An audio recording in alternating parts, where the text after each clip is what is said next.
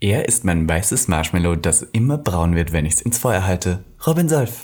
Und sie ist der Kaubonbon, der so zwischen den Zähnen klebt, dass man denkt, man bekommt danach Karies. Miss Ivanka T. Und damit herzlich willkommen zu Gag, dem einzig wahren Podcast. Gag, der Podcast. Für alle, die einmal über ihren Tellerrand hinausblicken wollen. Von und mit der geilen Euden Miss Ivanka T. Und Mr. Beef Sachsen-Anhalt 2016, Robin Solf.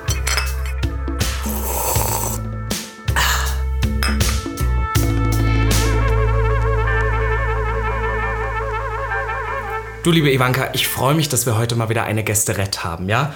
Und es geht mir vor allem darum, dass sie nicht nur eine Ikone in der LGBT-Szene ist, beziehungsweise auch Bekanntheit erlangt hat, als sie sich auf YouTube live den Mund zunähte. Nein, ich habe persönlich einen kleinen Moment mit ihr gehabt. Und das war nämlich tatsächlich, als ich in Berlin das allererste Mal mit 16 Jahren, das darf man so laut gar nicht sagen, im GMF war. Da hat sie aufgelegt und nämlich, ich glaube, das war im Oktober oder so, und dreimal an diesem Abend All I Want for Christmas gespielt. Und ich freue mich, dass wir sie heute da haben, denn sie hat auch einen Podcast namens Tragisch aber geil, die wunderbare Barbie Breakout. Hi Barbie. Ich kann mich erinnern, wann ich dich zum ersten Mal gesehen habe. Das war bei der Miss Cottival, da warst du in der Jury. Ja. Da, und da habe ich dich zum ersten Mal kennengelernt. Da hattest du diesen riesen Busen. War der so riesig? Du hattest einen großen Busen. Für mich war das damals noch ein Riesenbusen. Aber das war noch in der Zeit, da habe ich noch nicht so viele Drag Queens hautnah erlebt. du, du warst ja auch so, bist ja auch eine große Frau, muss ja. man sagen. Du bist ja eine große Queen. Und ja. weil du gerade gesagt hast, Ikone, wie lange gibt es eigentlich schon Barbie Breakout jetzt so? Ähm, also ich habe mich ja als Kind tatsächlich schon, äh, habe ich mir Frauenklamotten gegriffen und habe behauptet, ein Mädchen zu sein. Das war, äh, da habe ich mich nicht beirren lassen. Aber ähm, also mit dem Namen und so, dass ich damit Geld verdiene, würde ich sagen 2002 vielleicht. Was heißt, dass du damit Geld verdienst? Naja, ich habe dann angefangen aufzulegen, ich habe Kolumnen geschrieben, äh, ich habe mehrere Bücher geschrieben oder mehrere Versionen des, derselben Geschichte, aber ja, drei Bücher rausgebracht. Eins davon gibt es zu kaufen. Ähm, so, damit habe ich Geld verdient. Und würdest du sagen, kann man als, als Drag Queen oder Travestiekünstler überhaupt noch hauptberuflich davon leben in Deutschland? Absolut. Also ja. ich finde, man sieht, ja, man sieht doch viele Mädels, die das hauptberuflich machen. Mittlerweile äh, ist man dann, glaube ich, Influencer oder so. Mhm. Man verdient sein Geld durch äh, Social Media und durch Kooperationen.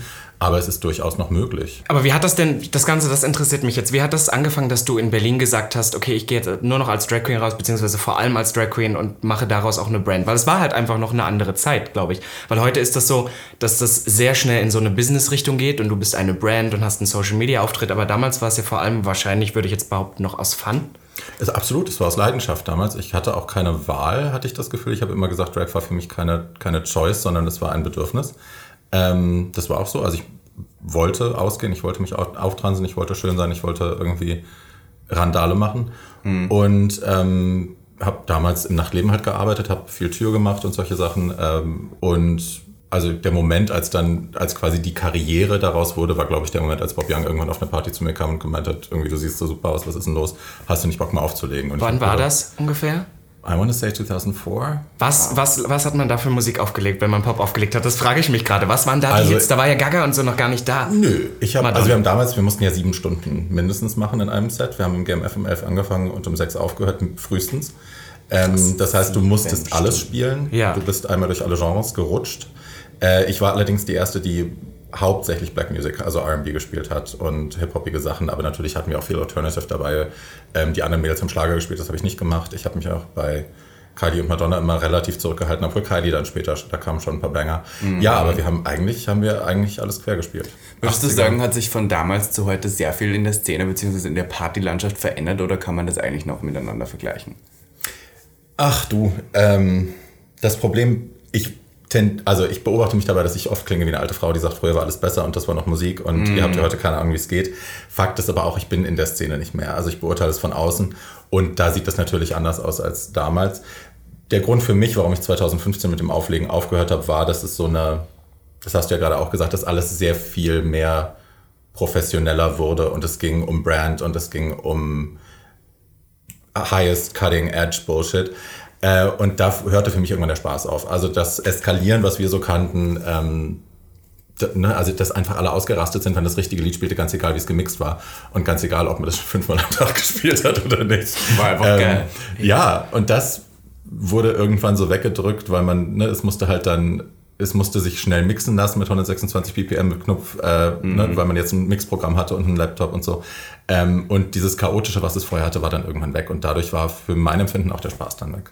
Aber du hast ja bist ja trotzdem noch relativ früh, sag ich mal, auf diese ganzen Züge aufgesprungen. Ich habe zum Beispiel, wir haben mit Jurassica damals drüber geredet, dass Jurassica ja so diese YouTube-Queen war, die mhm. das sehr früh genutzt hat, aber du ja auch, weil ich weiß, dass als ich noch hier der kleine Hallenser Junge war und versucht habe, Drag-Make-up-Tutorials zu finden, kam vor allem deins. Das war, glaube ich, sogar ein Zweiteiler damals mhm. noch, damals hat noch Zweiteiler. Und da weiß ich, das fand ich so krank, weil du, glaube ich, eine der wenigen warst, die damals schon sehr plastisch. Heute ist das ja teilweise bei vielen auch mit drin, aber damals war das ja wirklich das Erste. Wie bist bist du dazu gekommen, dass du gesagt hast, oder springe ich jetzt auf, das mache ich? Weil du konntest ja damals noch nicht wissen, dass das so ein riesen Trend wird. Mit Konto und dem Ganzen. Leider nicht. Also leider wusste ich es nicht. Ich habe gestern, lustigerweise hat ein Freund von mir, ähm, der meine YouTube-Vergangenheit nicht kennt, ist in so eine YouTube-Schleife gelandet und hat dann alle meine alten Sachen geschaut und meinte, Gott, das sind ja Perlen. Äh, wärst du dabei geblieben, wärst du jetzt Millionärin. Und ja, voll. ja stupid, so hätte ich mal. Aber ähm, ja, jetzt sitze ich heute hier, ist auch schön. ist auch gut. Ähm, Bisschen nee, shady und da. Du, ich habe tatsächlich, ich habe komme aus einer Zeit, wo es diese Möglichkeit noch nicht so gab, sich selber eine Bühne zu kreieren, was ja heute mit Social Media jedem möglich ist. Und ähm, bin ich auch ganz froh drum, weil ich tatsächlich, glaube ich, viele viel mehr Leichen im Keller hätte, als ich tatsächlich habe. Mm. Hätte ich das früher für mich entdeckt oder wäre ich später dazu gekommen? Früher, egal. Ihr wisst, was ich meine. Yeah. Ähm, in jüngeren Jahren. Ähm, insofern habe ich mir natürlich jede Gelegenheit gegriffen, das für mich umzusetzen und zu gucken, passt das für mich, harmoniert das für mich. Und YouTube hat mir richtig viel Spaß gemacht. Ich habe das richtig gerne gemacht. Und ich weiß, zig Mädels äh, haben sich zu meinen Videos schminken gelernt.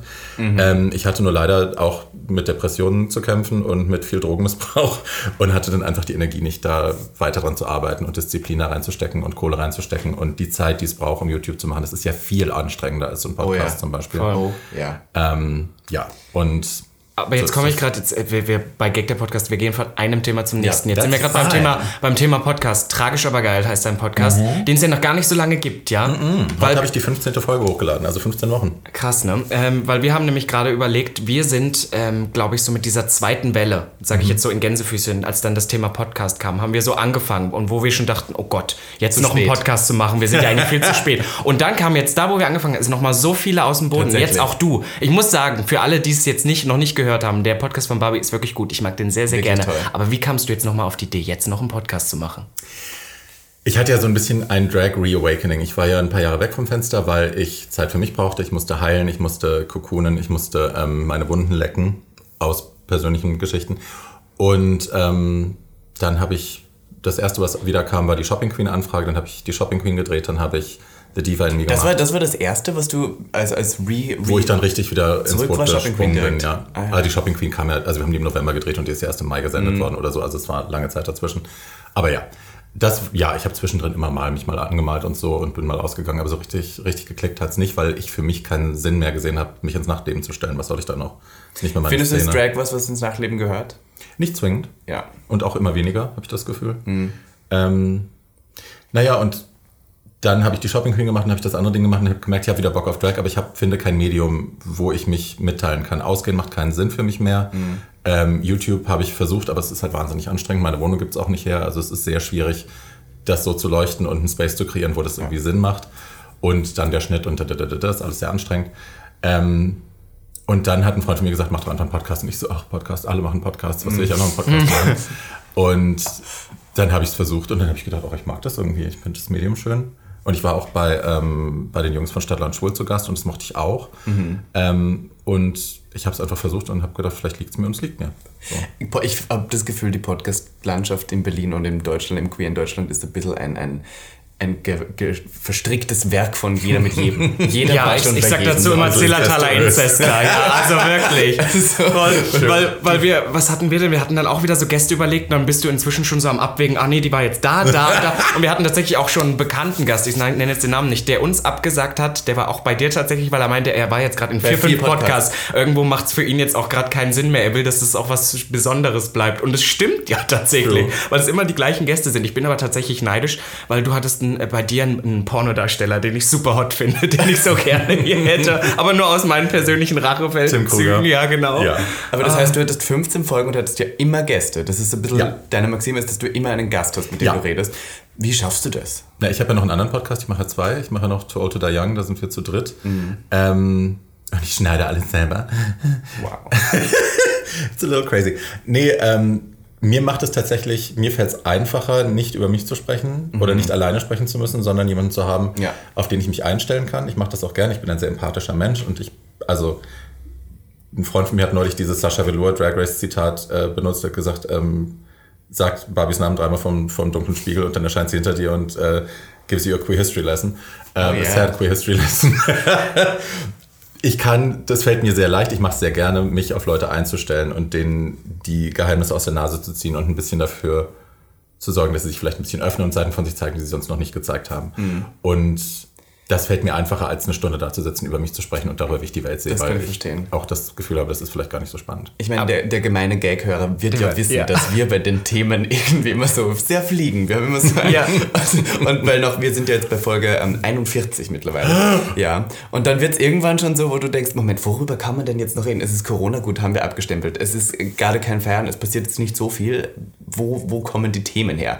Und das ist immer so, so ein bisschen unser Ding, dass wir von hier und da schweben. Und weil ich war gerade bei dem, du hast gesagt, Queer History Lessons. Robin hat in der Anmoderation gesagt, du bist durch ein YouTube-Video sehr bekannt geworden. Ich wollte noch mal kurz fragen, du hast dir den Mund zugenäht. Mhm. Wie kam, kannst du noch mal kurz hier für, ich weiß, du hast es wahrscheinlich schon tausendmal erzählt. Sure. Aber, aber ich möchte jetzt kurz für den Gag-Hörer in irgendwo in Bayern, der noch nie von Barbie Breakout gehört hat, kurz erzählt haben, warum du das gemacht hast. Also es gab äh, im Sommer 2013 ähm, gab es eine Entwicklung in Russland, dass eine Gruppe, die nannte sich Occupy Pädophilia, das war ist, ist bis heute eine Neonazi-Gruppe, ähm, die ultra homophob ist, die sich aber auf die Flaggen geschrieben hat, äh, gegen Pädophile vorzugehen. Diese Verknüpfung gibt es leider häufig, Zu dass man uns für Pädophile hält.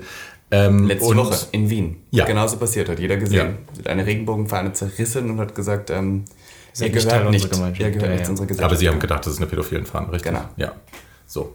Ähm, genau, also wir haben diese, diese Gruppe äh, war in Russland sehr aktiv zu der Zeit und hat eben immer äh, durch Social Media Sachen schwul, junge schwule Männer in Hinterhalte gelockt. Also hat Kontaktanzeigen quasi aufgegeben, hat Dates verabredet, Sexdates äh, unter falscher Flagge und dann, wenn die Jungs dann da angekommen sind an der Adresse, hat eine Wohnung voll von Skinheads auf sie gewartet, die sie dann da reingezogen haben, verprügelt haben, sie vollgepisst haben, ihnen Sachen in den Arsch geschoben haben, bis sie gerissen sind. Ähm, das Ganze haben sie gefilmt, haben sie verhöhnt und äh, haben das Ganze dann in die, auch wieder auf Social Media gestellt. Und diese, diese Videos geisterten darum und ähm, ich habe die gesehen und habe zu Hause gesessen über Wochen, also nicht über Wochen, ich habe über Wochen geisterten diese Videos darum und ich habe zu Hause gesessen und habe mir eins nach dem anderen angeschaut und in mir wuchs so eine, eine unfassbare Wut, aber auch so eine Hilflosigkeit, weil ich dachte, was kann ich jetzt machen von hier aus, um irgendwie Einfluss darauf zu nehmen, was da passiert. Ich kann nicht hinfahren und die Leute beschützen, es geht nicht. Ähm, aber mir ist halt aufgefallen, dass die Medien hierzulande das nicht aufgegriffen haben und dass auch unsere Politiker das nicht aufgegriffen haben. Ich dachte, wie kann ich die Medienaufmerksamkeit dahin richten, dass auch unsere Politiker gezwungen sind, Flagge zu bekennen und den Mund aufzumachen. Mhm. Und dann habe ich gedacht, das Einzige, was ich machen kann mit den Mitteln, die ich habe und kenne, ist, äh, mich aufzutransen, mir eine Nadel zu besorgen und Faden und äh, eine Kamera und mich runter in den Keller zu setzen und dieses Video zu machen. Und dann habe ich mir die Lippen zugenäht in Drag, habe das mhm. vertont, habe das online gestellt bei Facebook und bei YouTube. Und ja, der Rest ist Geschichte. Ja, es ist dann definitiv, ja. es ist definitiv rumgegangen. Ich muss tatsächlich aber auch gleich noch an einen anderen Moment denken. Ähm, ich habe die Frage an dich, ob du dich selber als eine sehr politische Queen sehen würdest. Weil Drag ist ja schon politisch. Ich muss an den Moment denken, du warst ja jetzt bei Shopping Queen gewesen. Mhm. Und ich muss sagen, das gab einen Moment, das hat, ich würde auch sagen, der, der, der, die Produzenten gut auch gemacht, das haben sie gut gemacht, aber du hattest wirklich da deine fünf Minuten, wo du auch über das Thema HIV geredet hast. Und ich habe gerade auch in meinem Umfeld sehr oft noch heterosexuelle Freunde oder so, die mit diesem ganzen Thema eigentlich kaum Berührungspunkte haben, für die das immer noch ist, ah, HIV ist ja das Gleiche und bla und das ist ein Todesurteil und bla. Und dass du im deutschen Fernsehen, was sehr, sehr selten vorkommt, diese fünf Minuten hattest, wo du wirklich auch geteacht hast. Mhm. Und da muss ich sagen, da habe ich Gänsehaut bekommen. Aber ist das was, was du dir auf die Fahne schreibst oder würdest du Absolut. sagen, das ist so passiert? Nee, nein, nein, das war meine Absicht auch. Also ich habe auch äh, dieses ähm, mein AIDS Memorial T-Shirt hatte ich an dem Tag angezogen, weil ich mhm. unbedingt wollte. Also ich habe es an jeder Stelle habe ich HIV erwähnt, weil ich nicht wusste, ob sie es reinnehmen, ob sie es reinschneiden oder ob die in der Produktion dann sagen, das ist uns vielleicht doch zu heikel für Shopping wir lassen das raus. Ähm, deswegen habe ich es in jedem, wo ich es konnte, habe ich es reingebracht und dann eben auch in der Home Story und dann habe ich an meinem Shopping-Tag dieses T-Shirt angezogen, ähm, um sicher zu gehen, dass es irgendwie auftaucht. And it did. Äh, nee, klar, also ich sehe mich durchaus als, Pol als politische Person und als politische Drag Queen. Ähm, ich habe aber, glaube ich, einen anderen Zugang dazu. Ich glaube, meine Art von politischem Aktivismus hat sehr viel damit zu tun, einfach meine Geschichte zu teilen, wie sie ist, ohne sie zu beschönigen. Und ich glaube, so können wir, egal um was es geht, ob es jetzt um Essstörungen geht, ob es um Depressionen geht oder eben um HIV, so bauen wir am besten Stigmatisierung ab in der heutigen Zeit. Ich glaube, viele Leute sind, fühlen sich isoliert und gefangen in dem, wie sie sich selbst erleben und wie sie sich connecten mit der Welt. Und ich glaube, es müsste nicht so sein, wenn die Leute mehr darüber reden würden, wie es eigentlich geht, weil dann würden sie Gemeinsamkeiten erkennen. Und deswegen gehe ich sehr gerne mit meiner Wahrheit hausieren und mit meiner Realität in der Hoffnung, dass ich damit Leute abhole. Manchmal ist es ja wirklich nur so der eine, den du irgendwo abgeholt hast. Und ich habe tatsächlich auf diese Shopping Queen Folge hat mir eine Freundin aus der mit der ich in der Schule war, geschrieben, eine Hetero-Freundin, mit der ich kaum mhm. noch Kontakt habe. Und die hat mir einfach geschrieben, ob, ob ich dich denn kenne, dass ihr das nie bewusst war. Für sie dachte man immer, wenn man, wenn man einmal irgendwie, äh, für sie ist alles alles eins, alles AIDS und dass das sofort ein Todesurteil ist. Die hatte wirklich so gar keine Ahnung davon. Für die war das wirklich so eine neue Welt, die sich mhm. da geöffnet hat und fand das ja, total die krass. Hat, die hat Post geschaut und hat sich gedacht, so ist es jetzt. Wenn du einfach positiv bist, hast du noch ein, ein Jahr zu dem. Ja, ja, die älteren Leute haben Philadelphia damals geschaut. Ne? Das ist ja das, was wir so im Kopf hatten. Aber weil du gerade gesagt hast, Drag ist politisch, denkst du, dass jetzt durch Zeiten von Social Media, wo du gesagt hast, ja, viele machen das jetzt eher wegen dem Fame und wegen der Brand, dass es eher weniger politisch wird und eher mehr in eine Richtung von der Selbstdarstellung geht und den, den eigentlichen Sinn des Aktivismus ein bisschen in den Hintergrund stellt? Ich glaube, Drag ist immer politisch und ich glaube, Drag ist auch immer Selbstdarstellung und ich glaube, man kann das beides gut vereinen, wenn man ehrlich zu sich ist und ehrlich mit seinen Leuten ist. Also ähm, ich hätte nicht das Sen die Sendungsweite gehabt, hätte ich es nicht mit Perücke gemacht. So, ne? Mhm. Also ich finde, ja. eine gewisse Selbstdarstellung ist schon gut, wenn man auch Reichweite haben will. Ähm, und ich habe auch nichts dagegen, wenn Leute sich das Mäntelchen des Aktivismus umlegen, um damit erfolgreicher zu sein. Solange sie denn was Gutes tun dabei, dann ist es mir recht, weißt du? Mhm. Aber ähm, ja, na, ich frage mich nur, weil früher hat man wahrscheinlich Drag nicht unbedingt nur deswegen gemacht, weil man bekannt werden will, mhm. sondern auch deswegen, weil man laut und sichtbar und ein, ein Vertreter der Community sein will, mhm. weil man irgendwie schon auf der Speerspitze von Akzeptanz steht, mhm. wenn man so offensichtlich herumläuft. Und mittlerweile ist es ja doch schon so im Mainstream angelangt, dass diese Message schon so ein bisschen in den Hintergrund kommt, weil man denkt, okay, man ist halt cool und man wird gesponsert und man hat mhm. Make-up-Brands.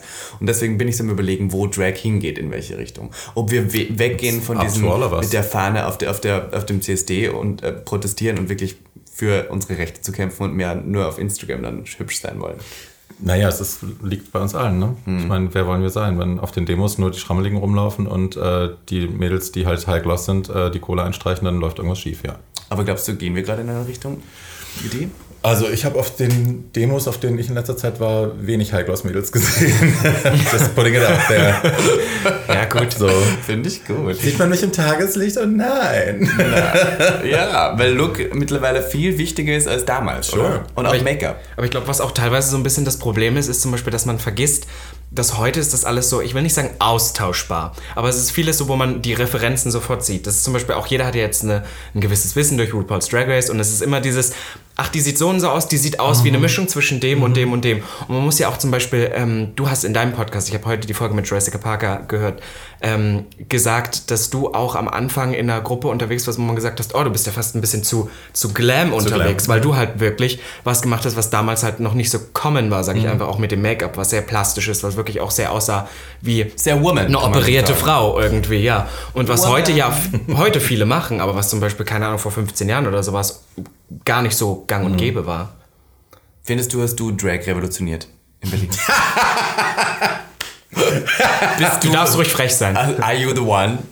Nee, also ich glaube, es, jede Transe hat für ihre Zeit, äh, äh, Quatsch, jede Stadt hat so für ihre Zeit eine, eine eigene Transe, so, wo, wo, Olivia so ein bisschen die Ästhetik für die Mädels in Hamburg geprägt hat, für mm. ein oder zwei Jahre, wo alle diese Pappwimpern hatten und so. Ach, äh, ja. Gab es damals schon, glaube ich, ein oder zwei Jahre, so Mitte der 2000er, wo Melly und ich so ein bisschen die Ästhetik hier so ein bisschen gepusht haben.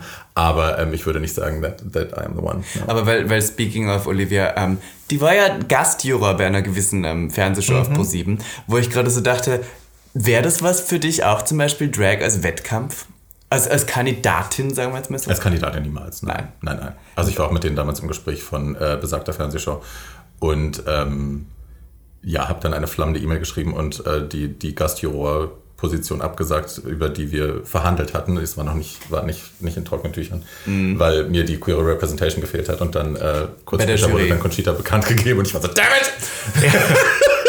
Hätte ich mal noch gewartet. Mittlerweile bin ich nicht mehr traurig drum, dass ich es nicht gemacht habe damals. Ähm, ich würde das also als Jurorin jederzeit machen, als Kandidatin auf keinen Fall. Weil, weil Drag als Wettkampf eher kontraproduktiv ist, oder was? Also da bin ich ganz, ganz ehrlich, da bin ich auch zu eitel für. Also ich will mich nicht in eine Reihe mit anderen Uschis stellen und dann gucken, ob ich da mithalten wer kann. da gewinnt, das verstehe Ist ja auch Nee, manchmal und schwierig, wenn es dann vor allem gerade bei der Show ging es ja auch um eine Sache, wo äh, ja. gar nicht jede Queen das genau macht. Ne? Nee, Also, und ich meine, come on, mein, also ich bin eine alte, dicke Frau, ich schwitze, ich habe Schmerzen, ich muss mich setzen zwischendrin. Ich habe überhaupt keinen Bock, mit jungen Mädels mithalten zu müssen, die keine Corsage tragen müssen und irgendwie das Bein bis hinter den Kopf kriegen.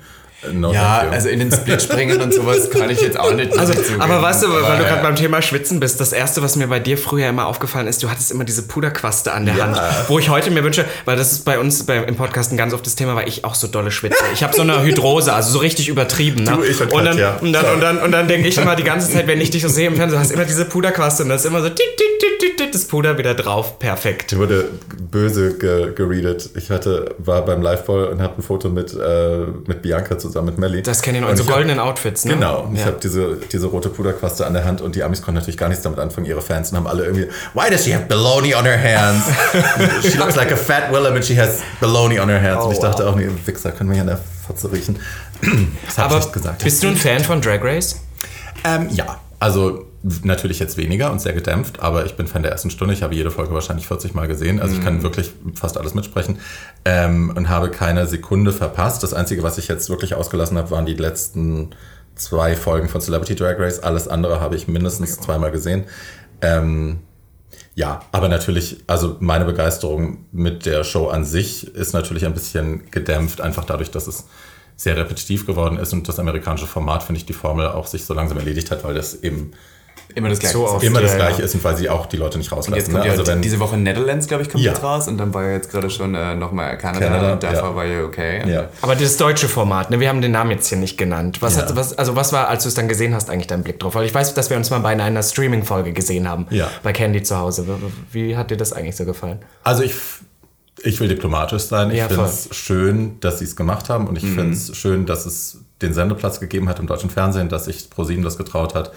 Ähm, ich glaube, es ist viel Luft nach oben, was äh, Inhalt angeht und was die Art, wie die Mädels gezeigt werden, angeht. Also wenn man nur Bitchiness nach vorne stellt und eben nicht künstlerisches Dann hast du Ding den und Stereotyp wieder im Kopf von ja, so, ich meine, was, was, was wollen wir machen? Drag. Wollen wir wirklich die Community vor, nach vorne bringen oder wollen wir einfach eine Sendung machen, die äh, Topmodel mit, mit schwulen Zicken ist? I don't know. Ähm, ich hoffe, dass sie in der zweiten Staffel das einfach besser machen. Ich vergleiche auch immer dich ähm, und, und vor allem deine Riege an, an Drag-Freunden, die ja doch schon länger im Mhm. Game sind, so ein bisschen mit Linda Evangelista in ihrer Gruppe, mit den Five Originals, die da an diesem Versace Runway laufen in Gold. Das ist ein bisschen Duke und Die OGs, Gloria, ja. die Melly und ich weiß nicht, würdest du sagen, dass das Drag für dich auf jeden Fall gar kein Alter hat und dass, es, dass du es bis zum Ende machst? Oder, oder merkst du schon, ah, ich, jetzt mittlerweile habe ich keine Lust mehr drauf? Was ich meine? Weil du bist jetzt schon seit wie vielen Jahren wahrscheinlich Drag Queen? So seit Naja, also 20 locker. 20 länger. Jahre locker. 25. Also ich habe ja äh, im Vorfeld schon gesagt, ich finde die, für mich war Drag, ich hatte früher keine Wahl. Ich musste mich auftransen, Mhm. ich musste rausgehen. Und das, der, der Drang ist auf jeden Fall weniger geworden. Ich glaube, es hat auch mit meiner Therapie zu tun, dass ich viel mehr integriert habe, dass ich das Ventil nicht mehr so dringend brauche, dass ich auch also Barbie und Timo quasi in, in eine Person quasi gebracht habe. So, ich brauche nicht mehr die Dualität so. Ähm, insofern. Hast du das gebraucht, würdest du sagen? Ja. Warst du schon ein anderer Charakter dann? Nein, ein anderer Charakter war ich nie, aber ich hab, ähm, ich brauchte dieses, das Randalieren, das, das komplett rausfallen und alles niederbrennen. Und das ging für dich eher nur in Drag. Ging, war war, das war glamouröser. Da haben es die Leute auch nicht so böse genommen. ja, ja, Nee, nee, nee, das ist es. Ich habe Drag nie als Entschuldigung benutzt, um scheiße zu sein. Das Aber war's ich nie. schon. Na, I hate that. Da bin Aber- ich ja die Erste. Ja, sie ist wirklich die erste. Aber, Aber- darf ich da, da ganz kurz einschneiden, weil das hat mich interessiert, weil du bist vor allem, also gerade bei uns irgendwie bekannt als immer so die Ach, Barbie, das ist die tolle. Die ist auch super lieb. Aber hast du, weil ich war auch im Podcast mit Jurassica gehört, da ging es ja auch drum, Sachen, die man früher gesagt hat, dass dieses die garstige Drag Queen, was das Bild früher war, was ja heute gar nicht mehr so ist. Hattest du so richtig Beefs mit Queens in Berlin? Gab's da so richtig? Hast du eine Geschichte über irgendwas, was da mal richtig Also es scheiße lief? gibt die eine Person, über die wir alle nicht reden. Ah, ja. ähm, but that remains the rule. Das hat Jurassica auch gesagt. Ja. Nein, nein. die, die nicht Standard Speaker Name. Ähm, du, ansonsten, klar gab's Beefs, aber eher weniger mit anderen Queens. Also ich bin jetzt niemand, der so, äh, also Infighting ist natürlich auch bei mir ein Problem, aber das ist dann äh, weniger, dass ich mich jetzt andere mit, mit anderen Queens kloppen muss. Ähm, ich fahre halt, deswegen bin ich bei Facebook auch weg. Ich bin jemand, der diskutiert sehr gerne und ähm, so und ich habe dann auch Schwierigkeiten locker zu lassen, weil ich halt auch sehr stur bin und äh, wenn ich nach wie vor finde, dass jemand blöd ist, dann werde ich das auch immer wieder sagen und das kann halt auch so eine sehr toxische Geschichte irgendwann werden. Ne? Also nicht, dass ich jetzt mich wahnsinnig im Ton vergreife, aber dass ich einfach nicht locker lasse. Und, Aber liest du zum Beispiel die Kommentare?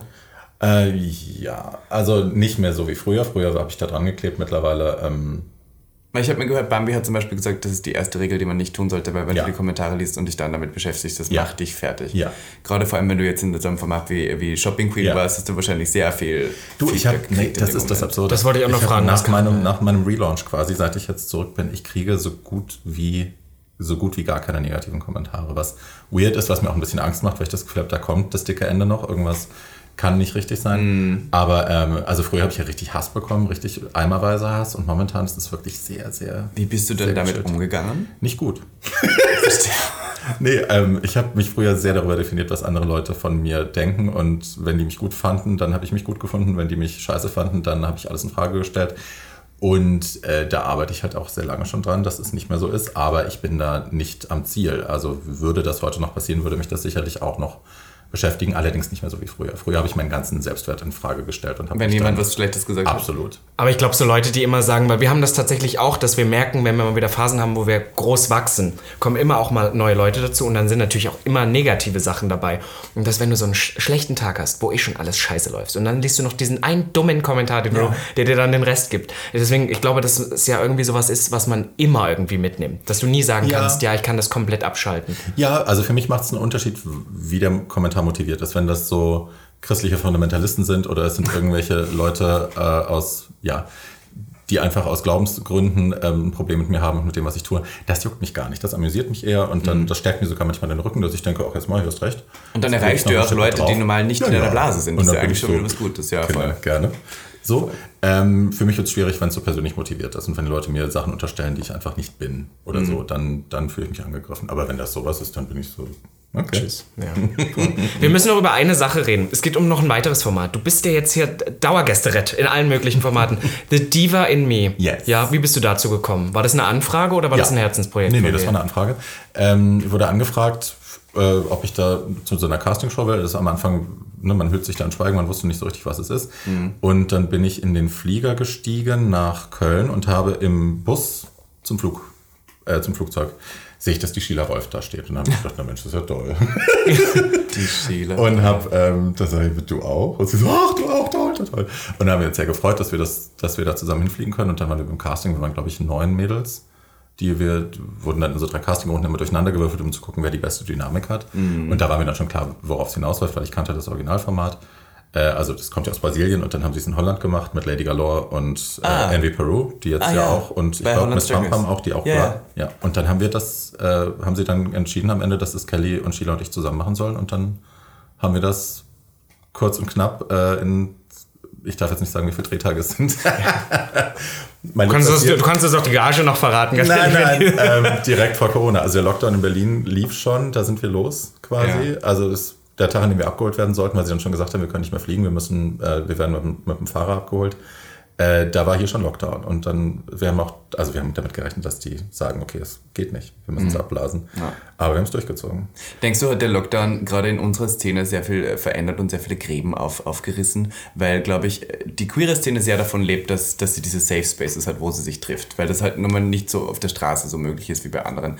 Und jetzt, wo wir gar nicht mehr diese Spaces haben, ist es ja vielleicht irgendwie leicht problematisch, noch so in Kontakt zu bleiben. Ja und nein. Also ich glaube, das ist sicherlich alles, all das ist richtig. Ich glaube, dass ganz viele Queer Spaces eingehen werden und das ist natürlich ein Riesendrama. Andererseits habe ich auch das Gefühl, dadurch, dass dass es wieder so ein bisschen in die Illegalität gepusht worden ist, sich zu treffen, dass das auch irgendwas macht, was das Ganze vielleicht so ein bisschen aufrüttelt wieder. Nicht, dass ich das jetzt positiv darstellen will, I'm looking for the silver lining. ähm, aber ich habe das Gefühl, dass auch das wieder so ein bisschen Chaos reinbringt, das vielleicht gar nicht so schlecht ist. Aber ja, natürlich müssen wir unsere Spaces schützen. Wir leben ja schon irgendwie alle dafür, dass wir uns dann dort sehen. Ich ja. habe gemerkt, wie viele Leute ich jetzt nicht sehe, die ich normal so als selbstverständlich Total. nehme. Und das ist eine schlechte Sache? Ja, ja ich habe ich hab auch schon mal gesagt, das ist vielleicht gar nicht so eine schlechte Sache, weil es viele Leute auch gibt, die du nicht sehen willst. Aber es geht um den Raum an sich. Ja. Aber was wir tatsächlich festgestellt haben, wir sind ja eher immer so Clubhasen ja. gewesen. Ja. Und es geht ja jetzt nicht. Das heißt, aber wir waren nie in Bars, selten. Und jetzt ist es so, das Barleben wird jetzt total, was aber auch wieder ein Problem ist, weil die ganze äh, am Neuendorfplatz alles voll ist. Die ja, ganze. Alle stellen ja, sich an und alle wollen ins Bars. Ja, und alle drehen durch in Bars, weil alle jetzt da so ganz viel trinken. Das ja, oder, oder sie stehen davor, dann kann man jetzt inzwischen die Drinks schon draußen auf der Mottstraße oder sowas kaufen. Ne? Ja, ja, ja, also richtig heftig. gestört. Ja, es Barbie noch im Nachtleben generell oder würdest du sagen gar nicht mehr? Nur nee. so für privat? Oder? Ich müsste eine Veranstaltung finden, was für mich Sinn macht. Also ich bin so, beim, beim GMF bin ich raus und ich habe jetzt irgendwie keine, wüsste jetzt nicht, wo ich sonst hingehen sollte, wo ich das Gefühl habe, da sind meine Leute, da kenne ich viele, da fühle ich mich. Und äh, dich als, als Mann? Timo meinst du? Timo. Also Nachtleben. Nö, eigentlich auch nicht mehr. Gab's das? Oder was? Ja, aber ja. Gott, Schatz, ich bin, also ich habe von wahrscheinlich 13, 14 bis 39 kaum geschlafen. So. Nein, nein, aber Jurassic hat uns zum Beispiel erzählt, dass der Großteil ihres Nachtlebens im Fummel stattgefunden hat. Nein, nein, nein, nein, nein, ich bin viel als Timo ausgegangen. Ja. Ja, ja, ja. Aber denkst du, dass das für dich Drag auch so ein bisschen eine, eine Form von ein Armor war, so eine, eine Schutzausrüstung, wo dir niemand mehr was ankonnte, weil du dann einfach diese queere Superheldin warst? Hm. Sicherlich zu einem gewissen Anteil, aber es ist, also es war, das war nicht die Funktion, warum ich es gemacht habe, aber mhm. sicherlich hat das geholfen. Aber es war generell, also ich meine, muss ich dir nicht sagen, wenn man einen gewissen Grad von Bekanntheit hat, ist es einfach auch schön, äh, sich das Gesicht anzumalen, das alle erkennen werden und wo alle sich draufstürzen und alle sagen, oh mein Gott, kann ich ein Foto haben, hier ist ein Drink, willst du Drogen, äh, hier ist mein Penis. Ähm, I mean, so. hat Barbie Breaker dein Sexleben? Weil du sagst, hier ist mein Penis? Ja. Natürlich. Wirklich? Ja. Als Barbie Breaker? Ja. Interessant. Mehr das folgen wir hier fast jede Drag Queen. Als Timo eigentlich fast gar nicht mehr. Also schwulen Sex möchte ich gar nicht mehr haben momentan. Okay. Und äh, ja, Barbie ist, ist still busy. Voll on. Du bist, jetzt, du bist jetzt tatsächlich die Erste, die darüber mal redet, weil wir hatten hier schon mal ein paar Mal Gäste, wo wir das Thema angeschnitten haben und die wollten dann darüber nicht reden. Aber wir haben schon oft gesagt, dass das diesen ist, Satz, genau. dieser Satz, mein Drag-Charakter hat mehr Sex als ich, habe hab ich schon öfters Genau, gehört. ja, das ist voll das Ding. Ist. Aber reden wir da auch so von Taxifahrern oder sowas? Ist das so Nein, immer noch also, das Gang und Gäbe? Ich war nie ein Taxifahrer-Mädchen, also ich habe Taxifahrer gelutscht, aber ich habe trotzdem meine Taxifahrten bezahlt. Also es war jetzt nicht so, dass es irgendwie so keine Sehr Prostitution, an. sondern halt so, hier bitte. War, war, aber trotzdem nett. Ja, ja. Trinkgeld gibt es nicht, ähm, aber bitteschön. Ich hatte also, das sind dann schon Typen, mit denen ich mich verabrede. Aber das, also es hatte, über lange Jahre hatte das dann auch so ein bisschen so was Selbstbestrafendes, so Typen, die dich halt sehr objektifizieren und erniedrigen und nur reinkommen, Schwanz raus, abladen, tschüss. Ähm, und das habe ich irgendwann gemerkt, auch durch die Therapie, dass ich das nicht mehr will, dass ich nicht mehr ähm, Wix-Vorlage sein will und mich auch selber nicht in eine Situation bringen möchte, wo ich mich so erniedrigen lasse. Mhm. Und seitdem sind das, wenn ich dann Sex habe im Drag, sind das halt Männer, die sich als hetero identifizieren, Ach. die aber ähm, ganz anders mit mir umgehen. Also das ist dann schon auch leidenschaftlich und auf Augenhöhe und mit Küssen und mit liegen bleiben und so und nicht äh, irgendwie nur rein, raus und tschüss. Und schon mal extra für, für den Sex aufgefummelt? Ja, ja. So. Ach ja, echt? Ja. Extra dafür? Ja. Toll. Weil ich habe so Geschichten gehört, dass tatsächlich vor einem Gig, wenn man sich dann auffummelt und dann wartet man, dann hat man noch so zwei Stunden, da kommt dann der Typ vorbei und dann geht man los. Aber ich habe oh, tatsächlich honey, auch... wenn ich es vor dem Gig mache, muss ich mir das ganze Gesicht neu malen. Ah, okay, ah, If you do it right. Ich okay. habe, also ja, ich kann das nicht sehen von Nase bis Kinn. Aber dann wird die Wig auch festgeklebt, oder? Weil, so you know this movement. Nein, uh, yes. Ja klar, muss die Rücken Aber du, also das war schon immer so Bestandteil von dir, oder? Weil ich habe auch im Podcast mit Jurassica bei dir jetzt tatsächlich gehört, dass du auch mal jemanden hattest, den du dann mitgenommen hast auf dem, auf dem Gig mhm. in, in, eine andere Stadt und so. Also das war schon so full on auch dein Ding. Und der wusste auch, dass es die Barbie Breakout, die ja, im Nachtleben bekannt ist und dort auflegt. Ja, ich hatte mit dem vorher schon Sex gehabt in Berlin ein paar Mal und dann war halt irgendwie so der Gedanke, wen nehme ich mit? Und dann hatte er so, hey, soll ich mitkommen? Und ich dachte, das ist weird, weil der sieht mich dann out of drag irgendwie bei der Busfahrt. Oh ja. Ähm, aber er war damit okay. Aber ja, dann musste ich ihn trotzdem bestrafen später. das könnt ihr alles in meinem Podcast ja. Ah, schön. da kann man rübergehen. Schön. Finde ich gut, aber finde ich wirklich ein interessantes Thema, weil wir darüber noch nie so Ja, ich kann mir das haben. überhaupt nicht vorstellen. Hast du keinen Sex? Nein, in, nein, habe ich noch nie mir überlegt. Ich finde das auch ganz komisch, weil ich, ich habe dann immer so Angst, dass mein Gesicht verrutscht und dass die Wimper irgendwo klebt oder sowas. Und Siehst du, das ist diese, diese Überperfektion. Weiß nicht. Aber ich glaube, mein Drag Steht ist auch, Spaß im ist auch so wenig wenig Woman? Also ich weiß nicht schon, aber irgendwie so auch weird und deswegen hätte ich ein komisches Gefühl dabei. Ja, aber so bist du ja rein top. Dann ist ja, das ja das ja, Problem, das alles hier wegzumachen, dass du überhaupt zum Schluss kommst. Ja, lieber. Ja, okay. Aber auch aus Faulheit. Also du hättest viel zu tun. Es gibt viele, viele Jungs, das ist schon so gerne ein Ding, die da richtig wollen. drauf stehen. Ja. Krass, oder? Aber allgemein, das hatten wir auch letztens, dass sich das in den letzten Jahren gefühlsmäßig so total verändert hat. Ich weiß auch noch so, als ich so, weiß ich nicht, vor ein paar, 2013, 14, da war das immer noch so total so, ah ja, der ist als Typ ja total hot, aber der ist eine Drag Queen. Und da war es immer so, äh, Ja. Ja, ja. Äh, und heute habe ich auch das Gefühl, gar nicht jetzt diese ganze Fetischis äh, Fetischisierung des Drag-Charakters, aber wir haben zum Beispiel auch Leute in unserem Umkreis, die tragen immer lange Nägel und haben trotzdem ein super Sexleben, weil das heute, weil durch die ganze RuPaul's Drag Race ist Format ist auf einmal cool, cool geworden. Ja, total verändert. Also es ist bei mir noch nicht so angekommen, aber ich habe halt auch mit wenig Leuten Kontakt. Ich lebe ein sehr zurückgezogenes Leben. Ähm, aber ich freue mich, das zu hören. Ja, Das ich, finde ich ich super. finde, Drag ist durchaus cool geworden, kann man sagen. Früher war das mehr so ein bisschen dieses auf der Bühne feiern wir das und applaudieren, aber wir wollen dann nicht mit der Du hast keine Ahnung, wie viele Männer mir gesagt haben, also die behauptet haben, verliebt in mich zu sein und dann gesagt haben, ich kann aber nicht, weil Drag. So. Und weil Das ist mir zu weird oder ich kann dich nicht mehr ficken, weil ich dich im Fummel gesehen habe und so. Also, Mm. girl. Peinlich. Aber ja. wenn du Leute kennenlernst, sagst du denen direkt, dass du Drag, Drag Queen bist? Drag Queen und positiv, ja. Ich verschieße Ja. immer die zwei, die zwei großen Sachen Direkt gleich am Anfang, um zu gucken, ob die bleiben. Wenn sie dann bleiben, dann habe ich ist Interesse. Wenn nicht, dann habe ich, ich habe keinen Bock mehr auf den, auf den Eiertanz. Erklärst du immer dazu, weil ich, bei Box hast du jetzt zum Beispiel erklärt, wenn man unter der Nachweisgrenze ist, kann man ja nicht mehr HIV äh, übertragen. Ist das auch noch was, wo du einen sehr aufklärischen Charakter hast und merkst, dass die Leute das eigentlich auch gar nicht wissen? Also da ich ja hauptsächlich Sex mit heterosexuellen Männern habe, äh, ist das natürlich ein Thema. Also ich gucke dann aber auch vorher, hat das Sinn, dass ich dem das erzähle oder benutze mir einfach Gummis und reden nicht drüber. Okay. Weil ich weiß, also ich bin keine Gefahr für ihn und wenn er ein Gummi, also so, ne, dann muss ich da nicht drüber reden. Ja. Aber ähm, wenn ich ein ernsthafteres Interesse an dem Typen habe, dann ist das schon eine Unterhaltung, die ich dann führe. Äh, klar. Und natürlich wissen Heteros, also ist ja tatsächlich so, wissen die, ich würde sagen 90% oder 95% der heterosexuellen Welt in Deutschland wissen über äh, Nachweisgrenzen nichts. Nicht Bescheid. Ja. Aber auch viele Schwule, finde ich. Also ich finde trotzdem immer, dass die Ja. Aufklärung noch nicht so da ist, wo sie sein sollte. Ne, ich glaube, das war mal besser, bis dann irgendwie die Jugend irgendwie vergessen hat, dass es irgendwie scheiße ist, sich anzustecken. Das ist tatsächlich wirklich so ein, so ein Ja. Problem, ne? Ja, das war allgemein unsere It's Generation easy. ist mit dem Thema ja so. Ja, es war dann auf einmal Prep. Jetzt gibt's Prep und hat jetzt sich mehr so, ja. gekümmert. Naja, aber ich meine, gut, wenn sie Prep nehmen, ist ja alles hübsch. Aber Na voll, aber es ist trotzdem so, man, man denkt gar nicht mehr dran. Ja. Es ist so get on prep and have fun, you know. Ich meine, ähm, deswegen, also ich glaube, dass äh, viele Leute immer noch ähm, das Bewusstsein dafür verloren haben, dass, dass viele Leute trotzdem ein, ein großes Problem damit haben, Ja. dass es nicht so selbstverständlich ist. Ja. Und das, wie du gerade gesagt hast, wenn man dreimal Barbie im Spiegel sagt, dass die History Lesson in die Fresse kommt. Deswegen habe ich manchmal vielleicht auch bei mir selber etwas die Angst und das Problem, dass wir ganz vergessen, warum wir eigentlich in dieser Blase so Mhm. frei sein können, wie wir es jetzt sind. Weil es ist nun mal eine Blase, finde ich. Und ich bin ja Österreicherin. Von daher, ich komme ja auch vom Land und bin ja auch ganz anderes gewohnt. Und du ja zum Beispiel auch. Ist hart in Österreich, ne? Also Naja, ich bin schon immer am wieder Land. überrascht, auch was da noch an Rassismus und an Sexismus irgendwie so gang und gäbe ist, wo man hier echt schon auf die Fresse kriegen würde für. Und in Österreich ist es halt so. Aber es groß. kommt halt auch immer so drauf an, ich glaube, in welcher Bubble man lebt. Also ich komme halt aus, aus Sachsen-Anhalt, ne, auch so, so tiefster Osten und so. Ich hatte immer das Glück, dass die Leute um mich drumherum relativ, ich möchte jetzt sagen, gebildet waren. Ich hatte keine so richtigen Idioten, keine- gut aufgeklärt für die Verhältnisse. Aber heute bin ich in so einer Bubble, die so queer ist. Ja. Und dann bin ich immer so, ja, es ist ja alles hübsch, es ist ja alles Ja. toll. Und selbst, dass dann meine Mutter mich oder so auf den Boden bringen muss und sagen muss, du Robby, also hier vielleicht da schon, aber, aber eigentlich nicht. Und dass so viele Zieh Leute auch jetzt wirklich... nicht den pinken Pelzmantel. Ja, so nach dem Motto, aber dass halt so viele, viele Sachen halt irgendwie dann doch noch nicht so aufgeklärt sind. Weil ich bin immer der Meinung, das wissen doch alle. Aber Ja. das stimmt nicht. Ja, ja, wir sind natürlich, bewegen wir uns in einer Bubble. Ähm, ein Freund von mir hat ein, hat ein Haus gekauft außerhalb von Berlin. Also Haus klingt jetzt groß, ne? Der hat jetzt so ein, so ein runtergekommenes Bungalow gekauft irgendwo in Brandenburg. Aber hey, am Wasser.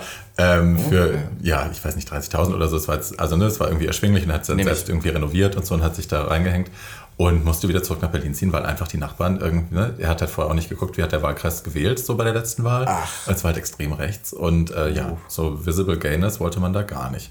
Und da gab es richtig Ärger. Und das ist halt auch eine Realität, die man sich ähm, Ich- immer wieder vor Augen halten Bist du muss. jetzt auch, ne? Stadtkind? Also nein. Nein. Du Nein. bist auch so vom, vom ländlicheren Bereich. Ja, ich bin, ich komme aus, also ja, verschiedenen, wir sind sehr oft umgezogen, aber alles so äh, Vordertaunus. Aber dann, wenn du jetzt sagst, du hast als, als Kind schon Frauenkleidung getragen und sowas gemacht, hattest du dann früher nie irgendwie Probleme damit? Doch, haufenweise. Ja, ja. Du hast doch gesagt, dass es sich bei dir auch schon mal so, das habe ich schon so oft auch in Interviews oder sowas gehört, dass sie sich verabredet haben, um, wie hast du es genannt? die Schwuchtel zu klatschen. Die zu klatschen. Oh, das bleibt mir so im Kopf, da kriege ich irgendwie mal Gänsehaut zu klatschen, ja. Ja. Was, ja. können wir, was können wir tun, dass das heute nicht mehr passiert? Also, wie ich schon gesagt habe, ich glaube, wenn wir alle anfangen, offener darüber zu reden, was in unserem Leben so passiert, wie es uns geht, was wir für Ängste haben und für Hoffnungen. Äh, ich glaube, da können wir schon ganz viel Stigmatisierung abbauen. Wir haben ja äh, im Gespräch mit Jurassica sind wir drauf gekommen, dass tatsächlich, wenn man in der Situation ist, in der U-Bahn zum Beispiel, man hat das Gefühl, äh, gleich passiert was. Mhm. Sie hat, weil sie die Erfahrung gemacht hat, wenn man eine Kamera dabei hat und sei es nur die Handykamera und man tut so, als wäre man live und würde filmen, ja. dass die Leute Abstand halten, weil mhm. die Schiss haben, gesehen das zu werden und festgehalten zu werden. Also das sind so Sachen, glaube ich, die man, die moderne Technik, wo einem die moderne Technik das erleichtert, ähm, vielleicht nicht geklatscht zu werden. Aber generell, ich glaube, ja, äh, alles anzeigen, immer sofort alles anzeigen, auch wenn es nur, wenn jemand Spruch auf der Straße hinterherruft, die Leute vergessen, dass es eine Beleidigung ist, die strafbar, ist, die, ja. die, strafbar ist, ja, ja. kannst du anzeigen. Glaubst du auch deswegen online. auch, weil das Bewusstsein immer mehr für solche, für solche Sachen entsteht, dass man das tun kann, dass deswegen die Kriminalitätsrate gegen Homosexuelle steigt, weil einfach das Bewusstsein mehr da ist? Oder glaubst du wirklich, dass es gerade schlimmer wird? Ich glaube, es ist historisch betrachtet, ähm, egal wo man jetzt hinguckt und welche Bewegungen man sich anschaut, ich glaube, die Sachen sind interchangeable, dass immer wenn ein großer Push nach vorne kommt in Sachen Befreiung und mhm. Gleichberechtigung, dass, äh, das die, der gibt, Gegendruck die... immer auch erstmal wächst. Und es ist einfach nur unser Job, dran zu bleiben und die Welle am Steigen zu halten und dann irgendwann werden wir sie wegschwemmen. Gibt es noch was, gibt's noch was, was du, was du als Barbie Breakout erreichen möchtest, beziehungsweise irgendwas, was du, was du noch nach vorne pushen möchtest? Was du auf, auf deiner Liste ganz oben noch hast. Also ich bin, ähm, ich schreibe an einem Fernsehkonzept oh. mit zwei anderen Leuten und ähm, will gerne weiter Fernsehen machen. So. Ich wollte nur sagen, wir, wir sind auch buchbar.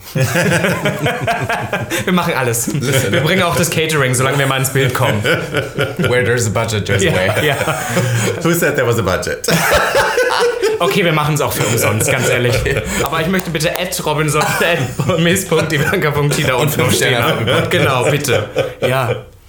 Ja, ich würde gerne weiter Fernsehen machen und mehr Fernsehen machen. Ich glaube, das ist ein gutes Medium für mich. Das gefällt mhm. mir. Die Leute gucken das auch gerne, wenn ich das mache. Ähm, du, und ansonsten, ich habe meine habe jetzt ein paar Sachen in der Pipeline, die kommen, jetzt nichts wahnsinnig Großes, aber die für mich aufregend sind. Ne? Mein E-Book ist jetzt auf dem Markt, mein Audiobook kommt demnächst. Ähm, du hast ja auch eine krasse Stimme, muss man dir sagen. Thank you. Du hast ja auch ja. eine wirklich man tiefe, richtige, ja. intensive Stimme. Auch irgendwie ja. sexuell. Ich finde, podcastmäßig passt das schon. Oder wenn Barbie Breaker Pornos synchronisieren würde. ja. Das wäre so dieses, oh ja. Wir machen Porno und, und, und Barbie, ähm, Barbie ähm, ja, synchronisiert ist toll. Aber beide Stimmen. Weil wir haben ja beide, wir haben ja beide diese, diese keine piepsigen, äh, weiß ich nicht, Stimmen. Ja, wir haben so ganz komische, hässliche Ja, ich weiß nicht. Dann kommt Barbie so.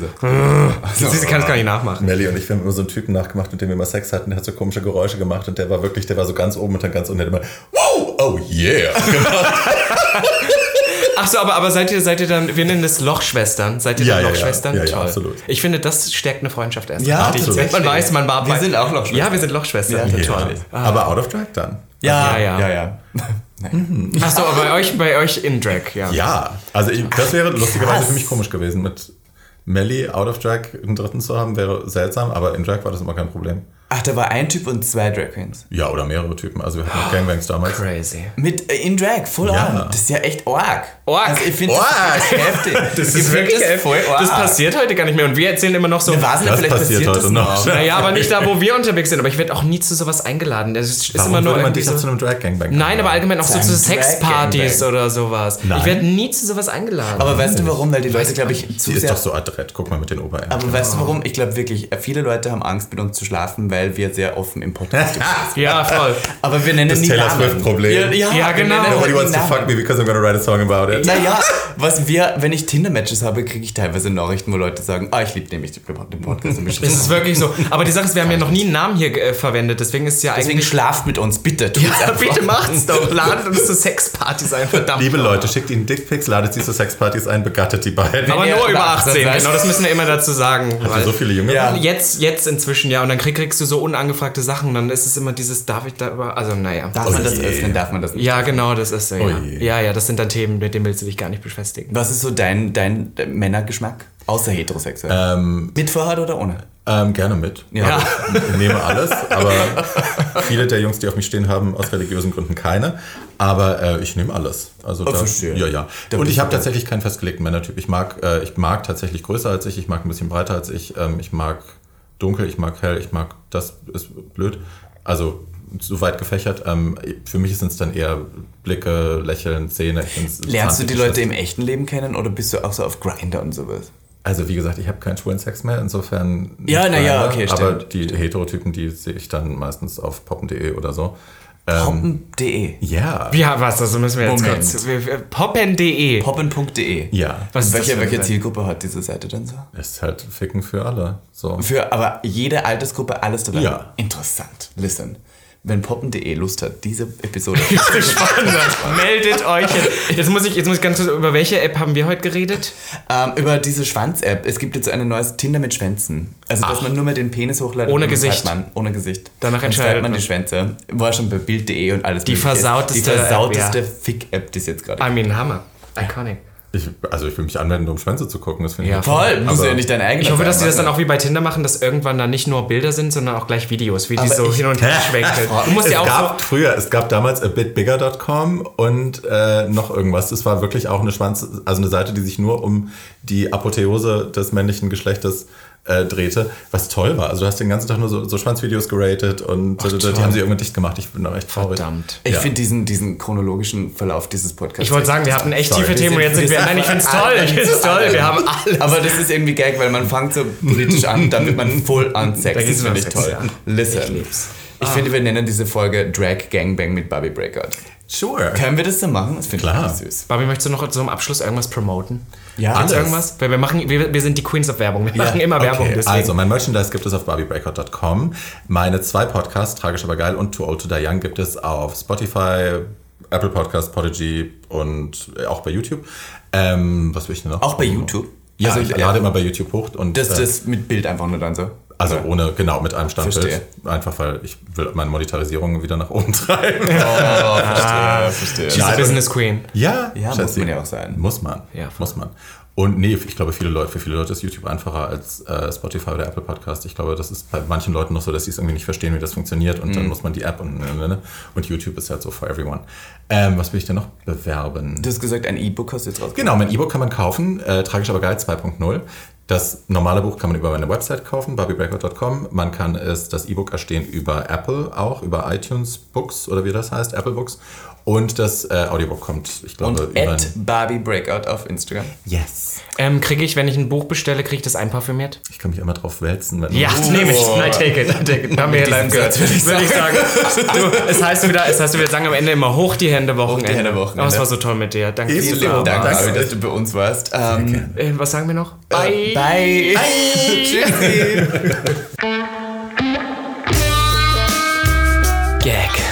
Der Podcast Für alle, die einmal über ihren Tellerrand hinausblicken wollen. von und mit Der geilen Euden Miss Ivanka T. und Mr. Beef Sachsen-Anhalt 2016. Robin Solf.